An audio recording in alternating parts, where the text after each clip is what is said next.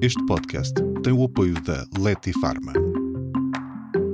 Olá, sejam bem-vindos ao podcast da Veterinária Atual. O meu nome é Joana Vieira, diretora editorial da revista Veterinária Atual. Este episódio vai ser dedicado à leishmaniose. Sabe-se que o parasita leishmania é endémico no Mediterrâneo e a sua prevalência tem vindo a aumentar e, por isso mesmo, vamos falar de prevenção e da importância da comunicação do veterinário com o tutor relativamente a este tema. Queremos conhecer as abordagens à doença na prática clínica, mas também vamos perceber o que anda a acontecer na academia ao nível da investigação. E para falar sobre este tema, convidamos o médico veterinário Álvaro Costa. Olá, Álvaro. Olá, Joana. Boa tarde e obrigado. Obrigada a nós. E a médica veterinária e professora da Faculdade de Medicina Veterinária da Universidade de Lisboa, Isabel Pereira da Fonseca. Olá, é um prazer estar aqui. Muito obrigada, Joana, pelo convite. O gosto é todo nosso. Este podcast conta com o apoio da Leti Pharma e queremos recordar aqui uh, que a Leti Pharma vai realizar dois cursos de formação sobre leishmaniose para veterinários interessados em saber mais sobre esta doença e sobre os seus desenvolvimentos. A abordagem destas formações irá focar-se no contexto da leishmaniose em Portugal, em cães e humanos. O primeiro curso decorre na região de Lisboa, no dia 11 de abril às 20, no Hotel Pestana Cascais Ocean and Conference. E o segundo decorre no Porto, no dia 12 de abril, também às 20, no Pestana Douro Riverside Urban Resort. Agora sim, vamos dar início à nossa conversa e começo por dirigir a primeira questão uh, ao Álvaro. Uh, um estudo levado a cabo por si e, e, por colegas seus destacou a falta de conhecimento da população em geral uh, nesta área da leishmaniose. Tendo em conta que a doença pode também afetar humanos, como sabemos, estamos a falar aqui de um problema de saúde pública. Em Portugal tem-se investido em educação e em prevenção nesta área? Sim, de facto, de facto ao longo de, de, do meu tempo de trabalho, eu verificava que tinha alguma dificuldade em transmitir o conhecimento ao, ao proprietário. Muitas das vezes não sabia se a culpa seria minha, se não seria, então decidimos fazer um inquérito eh, e verificamos que eh, a culpa não estava só na parte da comunicação por parte do médico, mas sim também pela falta de conhecimento eh, que tinham os, os tutores eh, em relação à, à doença. Eh, verificou-se eh, que eles tinham, de facto, um conhecimento limitado em termos de, de, de doença, e nós tentamos modificar a nossa comunicação de forma que a abordagem à patologia eh, fosse mais eficaz eh, e melhor eh, no sentido de, ter, de conseguir melhores resultados. Em termos de saúde pública, a conclusão a que chegamos foi que, apesar de eu, eu apenas responder por esta minha zona de influência geográfica, que será aqui na região do Alto Tâmega, eh, ter, ser de uma elevada incidência e prevalência, não se verificavam em termos de, de humanos eh, mais casos do que o, o, comparativo para outras regiões do país. Eh, portanto, isso foi um facto que nos deixou eh, contentes eh, e, não, e menos preocupados um bocadinho. Em termos de educação e prevenção, eu penso que as marcas e os laboratórios eh, têm apostado eh, cada vez mais eh, na educação do tutor, Uh, o veterinário está cada vez mais sensibilizado uh, para a prevenção, uh, nota que é uma arma, se calhar é a arma mais importante que tem para, combater, para combater a doença, e em conjunto, laboratórios, médicos veterinários e o tutor e a receptividade por parte do tutor, tem-se conseguido atingir melhores, melhores resultados. Porque a certa altura acho que não, não aconteceu só comigo, nós médicos veterinários começamos de facto a assustar-nos pela prevalência que tínhamos de doença. Uh, esse foi um facto uh, que me deixou alertado e que me obrigou a investir mais e a investir mais na, na, na prevenção da, da leishmaniose. Muito bem. Falou-me aqui uh, na, nesta questão da, da, da educação e, e, do conhecimento uh, por parte do tutor em relação à doença e eu questiono o que é que o tutor precisa mesmo de saber sobre, uh, sobre a leishmaniose? Qual é a mensagem principal a passar nas consultas?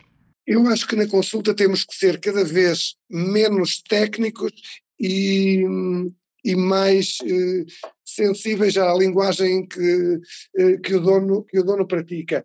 Eh, e eu falo porque vivo também numa, numa, numa zona rural, eu não posso entrar muito tecnicamente na doença, eh, porque a determinada altura o dono, o tutor, desliga, desliga-me a ficha e, e, estou a falar eu sozinho para, para o animal. Então, eh, com termos mais eh, chegados a ele, apostamos e explicamos-lhe um, em traços gerais o que é que é a doença, o que a doença provoca no animal dele, a forma de a prevenir e caso o, o animal tenha contraído a doença, a melhor forma e a forma mais eficaz de, de tratar.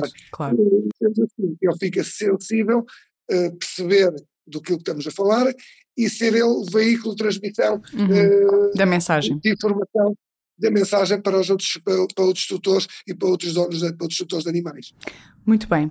Isabel, esta abordagem preventiva e esta consciencialização começa desde logo nas universidades, certo? Claro que sim, claro que sim. o Nós... que é que tem sido feito neste sentido? Uh, nós começamos por explicar a diferença entre infecção e entre doença. São coisas muito distintas, porque por vezes fazemos um inquérito epidemiológico, temos muitos animais positivos, não quer dizer que eles venham a ficar doentes. Quer dizer que eles, entretanto, fizeram uma primeira infecção que se pode resolver sozinho ou não, e uh, claro que é sempre importante manter os animais protegidos, usar os respectivos repelentes, uh, ter profilaxia vacinal, enfim, todo um conjunto, nomeadamente incluir a alimentação correta destes animais, porque é uma doença que tende a expressar-se em animais uh, menos apetrechados em termos nutricionais, digamos assim. A forma de abordar uma infecção ou de abordar uma doença são consecutivamente diferentes e, felizmente, em Portugal temos poucos casos em humanos.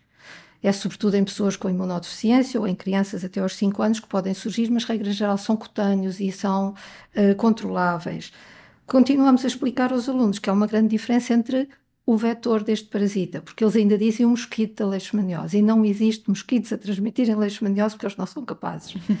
o que transmite a leishmaniose é um vetor, é um outro inseto, neste caso é um flebótomo, uh, e tem todo um comportamento alimentar que uh, faz logo a grande diferença entre o mosquito, que deposita os parasitas no sangue e que são outro tipo de parasitas, enquanto que este fica a nível da pele, fica num lago hemolinfático, digamos, Chamamos também a atenção dos estudantes que há diferentes tipos de técnicas de laboratório para fazer um diagnóstico.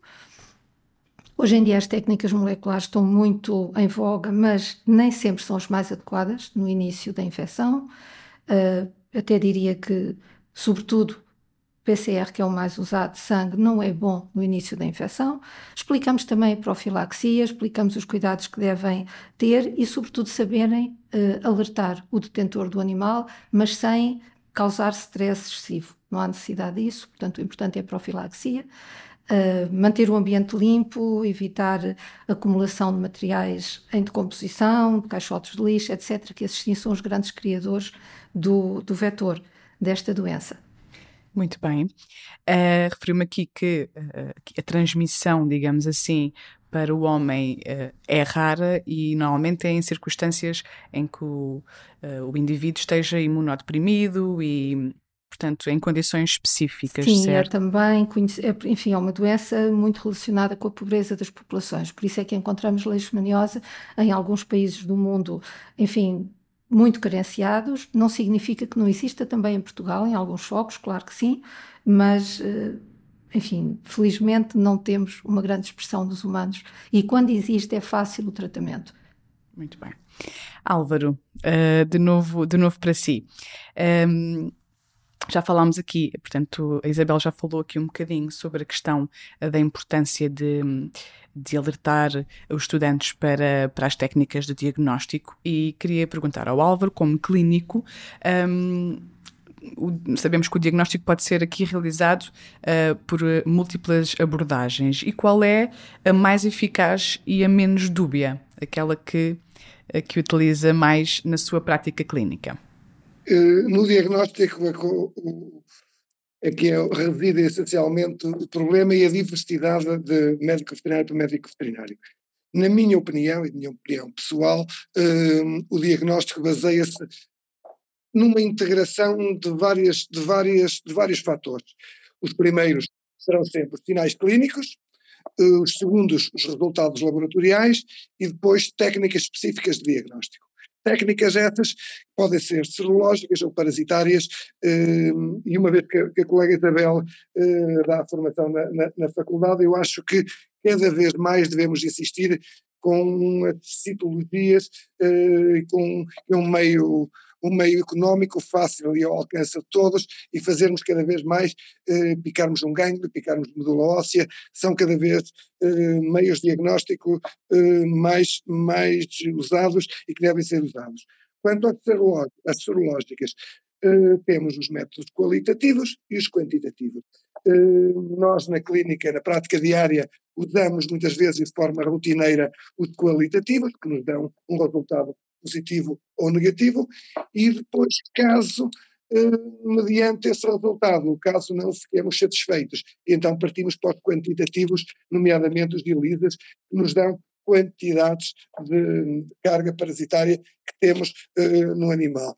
Só esse conjunto de, de sinais clínicos, resultados laboratoriais, técnicas específicas, é que avaliando nesse grupo, nesse grupo de, de, de meios de diagnóstico, é que chegamos a um diagnóstico conclusivo. Sendo que, na minha opinião, o critério clínico é sempre aquele que prevalece, claro. eh, que prevalece no. Muito bem. E a arma de, de prevenção mantém-se a mesma, portanto, portanto, estamos aqui a falar da vacinação e aplicação de inseticidas, ou já estão em, cursos, em curso outras abordagens? Quanto à prevenção, eh, que é essencialmente aquilo que nós médicos veterinários devemos insistir e combater, eu acho que continuamos, eh, como há alguns anos atrás, com pipetroides, que são normalmente os, os, as coleiras, as pipetas, eh, uma forma de prevenção da picada. Surgiram há menos tempo outras medicações e a vacinação. Se pudermos juntar tudo, ou escolher, ou adequar para cada, para cada tutor o mais indicado, porque não há, na minha opinião, uma receita mágica e uma forma mágica para prevenir leishmaniose. Acho que cada caso é um caso, eh, cada zona geográfica é, é, é um caso e, e, mediante isto, devemos ajustar ou com pipetas, ou com coleiras, ou com, com medicação, eh, nomeadamente a domperidona, eh, a domperidona, ou vacinação, eh, usar, usar fazer uma prevenção integrada também e um tratamento integrado para, para, para o mosquito.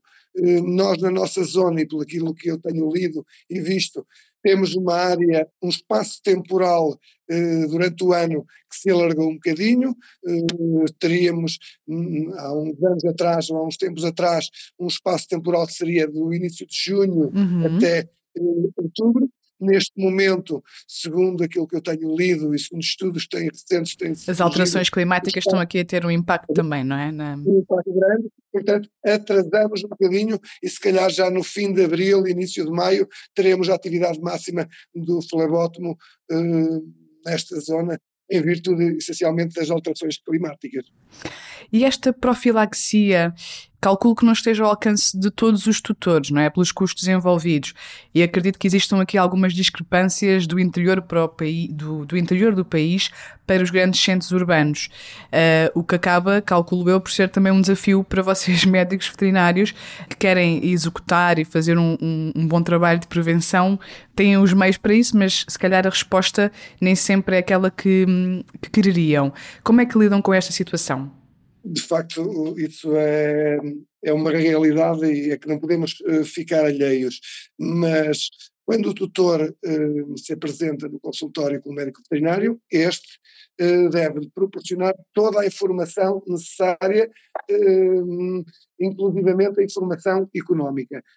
O tutor, juntamente com o médico veterinário, deve escolher a melhor opção e a opção que mais se adequa a eles, tanto economicamente uhum. como epidemiologicamente. Uh, neste momento, eh, e na minha área geográfica, temos alguma dificuldade eh, em implementar a vacinação, e então, essencialmente, o nosso, a nossa forma de prevenção tem sido os, os, os, as pipetas, as coleiras e os, e, os, e os estimulantes de imunidade, nomeadamente a domperidona. Tem sido o nosso, o nosso foco. Uh, não esquecendo e não excluindo nunca a vacinação. É sempre, uh, é sempre um ponto para o qual nós chamamos a atenção, uh, para o qual alguns tutores concordam e, e fazem conosco, mas pronto, é sempre o fator económico está também sempre tem um peso importante claro. na decisão eh, e na prevenção também desta doença. Muito bem. Um, Isabel, passando agora para si, um, como é que tem evoluído um, a abordagem terapêutica? ao tratamento da doença? Ora, eu gostaria de ter melhores notícias, mas na verdade o tratamento da leishmaniose continua a manter-se o mesmo que se manteve durante muitos anos, portanto Uh, há dois fármacos, essencialmente, que se utilizam, miltefosina e uh, antimoniato de meglumina, que já se usam há vários anos, associados ao alopurinol. É, sem sombra de dúvida, os dois de primeira linha no tratamento desta doença. Existem outras moléculas, outras substâncias ativas, uh, também podem ser usadas, mas menos do que estas, que são, de, na verdade, as que dão melhores resultados. Um, existem, enfim, em estudo e, sobretudo a nível, a nível de leishmaniose humana, uh, Oriente e outros países, outras moléculas, mas na verdade não devemos usar nos humanos e nos animais as mesmas coisas, sob pena de poder criar resistências e, enfim, e não obtermos os resultados finais que gostaríamos. Portanto, continuo a, a salientar sempre aos estudantes que é importante fazer uma, uma correta profilaxia, evitar o mais possível que a infecção se estabeleça, mas, enfim, mesmo com vacinas, a infecção ocorre. Simplesmente a vacina protege da doença grave, como qualquer outra vacina. Uh, também é importante que os, os tutores tenham noção que as coleiras têm que ser limpas frequentemente. É uma coisa que às vezes esquecem. E se nós não limparmos a sujidade que vai acumulando, o princípio ativo inseticida não se liberta. Depois, claro. E, portanto, uh, Estou inteiramente de acordo com o colega Álvaro, na medida em que cada caso é um caso e a profilaxia tem que ser adaptada e até o próprio tratamento também. Uh, há pessoas que não conseguem eh, levar o seu animal diariamente para fazer as injeções de determinados fármacos, então terá que ser um via oral, enfim.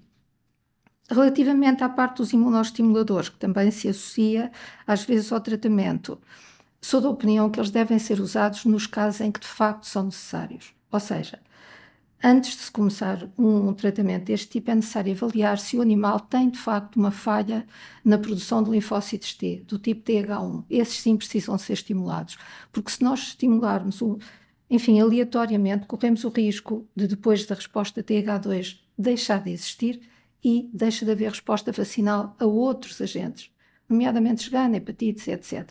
Portanto, cada caso é um caso inteiramente de acordo com o colega e e não há situações ideais, têm que ser adaptadas. Este é um tema que interessa aos médicos veterinários. Há aqui uma preocupação numa atualização uh, frequente nesta área e também já agora estendo a, aqui a questão em relação aos alunos. Se, se nota um interesse uh, por, esta, por esta área da leishmaniose. Então, começando relativamente aos veterinários, eu penso que sim, que há os colegas atualmente estão bastante preocupados com, com a doença e com a infecção. Portanto, tudo começa pela infecção, que pode ou não evoluir para a doença. Às vezes o animal consegue debelá-la por si só. E, e sim, noto que, que há um maior interesse. No entanto, se calhar as formações não chegarão a todas as partes do país. Isso aí talvez seja um bocadinho mais complicado, não sei, dependendo das localizações, da disponibilidade de horários, etc. Um, mas, enfim, há muita forma de divulgar revistas e outras formas que, que permitirão essa mesma informação e essa divulgação. Quanto aos alunos, sim, de facto, eles interessam-se muito, sobretudo porque vários estudantes têm ou tiveram cães com esta doença. E, portanto, muito cedo. Identificam. Identificam, identificam exatamente. E muitos deles escolhem este tema até para desenvolver depois os seus trabalhos finais de curso, de mestrado integrado, e alguns até optam para os doutoramentos também, seguir esta linha. Um, e que projetos de investigação uh, estão em curso? Sei que há pelo menos dois que gostaria de partilhar. Ora bem, da nossa área de investigação, e eu trabalho em colaboração muito estreita com o Instituto de Higiene e Medicina Tropical, com a professora Gabriela Santos Gomes, já há muitos anos, nós temos tido em curso um, estudos direcionados para vesículas extracelulares e também para células dendríticas. Falando um bocadinho sobre cada um deles, eh, procuramos avaliar, no fundo, as vesículas extracelulares são vesículas que contêm no seu interior um, proteínas e, enfim, podem ter eh, também RNA, DNA e até expressão génica, no fundo, e são forma de comunicação entre as células. Uh, existem quer nos, nos, vertebrados, quer nos próprios parasitas, portanto, não são exclusivas destes, dos nossos parasitas, e de facto descobriu-se que uh, eles têm um papel importante na modulação da resposta celular do hospedeiro. Portanto, os trabalhos que temos vindo a desenvolver sugerem que poderão vir a ser utilizadas como adjuvantes imunoterapêuticos na medida em que são capazes de estimular a resposta imunitária capaz de destruir os parasitas. Portanto, isto ainda está tudo inicial, estão a ser uhum. feitos estudos in vitro, mas já temos vários trabalhos publicados, várias apresentações em congressos. Relativamente à outra parte do projeto, trabalhamos também com as células dendríticas, que utilizamos animais saudáveis, retira-se sangue, retiram-se, entretanto, monócitos, que é um tipo de célula, e fazemos-las diferenciar em laboratório. E temos neste momento uma estudante que está a fazer o seu doutoramento precisamente tentando avaliar qual é o comportamento e qual é a expressão de, de mediadores químicos das células dendríticas em diferentes animais submetidos a diferentes protocolos de profilaxia da infecção e, consequentemente, da doença. Portanto, queremos ver qual deles vai funcionar melhor. Mas isto só daqui a três ou quatro anos teremos respostas, ainda é muito cedo. Um, se tudo correr bem neste projeto, além deste trabalho desta estudante e de outra que terminou recentemente, gostaríamos de um dia conseguir em laboratório manipular células de um dado animal que vai viajar e uhum. imunizá-lo com as suas próprias células, seja contra a infecção, que seria, no fundo, uma vacina profilática, seja até se for um animal doente, conseguir, através do tratamento em laboratório das suas células, conseguir ter ali uma resposta terapêutica adicional ao que nós temos disponível atualmente. Com certeza. Não sei se gostariam de acrescentar mais alguma informação. Eu gostava de fazer um pedido à colega, à colega Isabel Fonseca, claro. uh, se possível. Diga, Álvaro. Que é um, alguma dificuldade que nós clínicos, uh, na parte clínica, temos, nomeadamente no que diz respeito ao tratamento. E isto porquê? Uh, porque acho que estamos a falhar nós clínicos na classificação clínica e grande parte, de, e eu só há relativamente pouco tempo iniciei essa classificação clínica de animais uhum. com leishmaniose, através do grupo Leishvet, classificarmos, classificarmos a leishmaniose, de forma a que possamos, eh, a linguagem seja mais uniforme em termos de médicos veterinários, uhum. de forma a podermos todos dar um prognóstico orientativo e depois, mediante isso, termos parâmetros de tratamento. Uh, esses parâmetros de tratamento seriam depois a eficácia uh, parasitológica um, a leishmaniose, seria a eficácia clínica, uh, de forma a estadiarmos clinicamente os animais com leishmaniose uniformizarmos isso entre médicos veterinários, de forma a que não houvesse tanta discrepância de médico veterinário para médico veterinário para o tratamento. Porque a leishmaniose cada vez mais é uma doença crónica, é uma doença crónica, e os animais acabam por já não morrer de leishmaniose como acontecia há uns anos atrás, e portanto achava que, mesmo em termos de seguimento clínico, seria importante haver um grupo em Portugal ou, ou mesmo nas faculdades que se pudesse fazer um protocolo e um protocolo tal como há na íris para a insuficiência renal e tal como há uh, para outras doenças, uh, protocolarizar mais o tratamento da leishmaniose. Com todo o gosto, poderemos com certeza fazer uma colaboração a nível nacional, com, será muito útil e acrescento pela minha parte que às vezes esse estadiamento entre o, o, nível 1, 2, 3 e 4 nem sempre é fácil. Às vezes temos um animal que não está no 1 nem no 2, está ali no 1,5 e isso não existe. Mas também acontece com outras patologias, mas pelo menos há uma tabela, uma guia, um guia eh, que nos podemos seguir. Certo, sempre que possível. Eh, o ideal é fazer-nos chegar informação, sabermos como é que os cães ao longo do país se vão apresentando na clínica e poderíamos ter resultados bem diferentes daqueles que estão já uh, apresentados, em, por exemplo, nas guidelines do Leixvet, embora sejam informações que tenham sido reunidas em muitos países europeus que, no fundo, a leishmaniose manifesta-se praticamente da mesma maneira em todo o lado. No entanto, por exemplo, os limiares de positividade que usamos na serologia, em Portugal são uns, em Itália são outros, bem superiores, e, e enfim, fica à disposição. E eu ainda por cima tenho mais o fator que temos uh, uma zona altamente endémica, que estou junto à fronteira, que é a província de Orense. Uh, tenho outro fator adicional, uh, que é uma suposta resistência do podengo andaluz e o podengo espanhol, tem uma suposta resistência, e então é sempre, é sempre a dúvida do, do positivo e do, e do duvidoso e do, e do serologicamente seropositivo e o doente. E é sempre a dificuldade. Exato, é? exato, exato. E aliás, atualmente também temos a leishmaniose nos gatos, além de nos cães, vão-nos surgindo cada vez Exatamente. mais gatos com leishmaniose. Outro fator que se deve alertar eh, e para o qual eu já estou de, atento, mas para já ainda não consegui ver nenhum.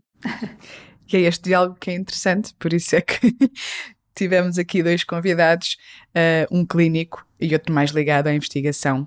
E é interessante também perceber aqui as dúvidas que se criam e a colaboração que pode existir uh, nestas duas áreas. Muito obrigada aos dois uh, por este ponto de situação que fizeram em relação à leishmaniose e o alerta que deram também para a sua prevenção. Terminamos assim este episódio do podcast da Veterinária Atual. Agradeço a todos os que nos acompanharam desse lado. Esperamos por si no próximo episódio. Até lá, acompanhe a Veterinária Atual através do site, das redes sociais e da revista em papel. Muito obrigada e até ao próximo episódio. Este podcast tem o apoio da Leti Pharma.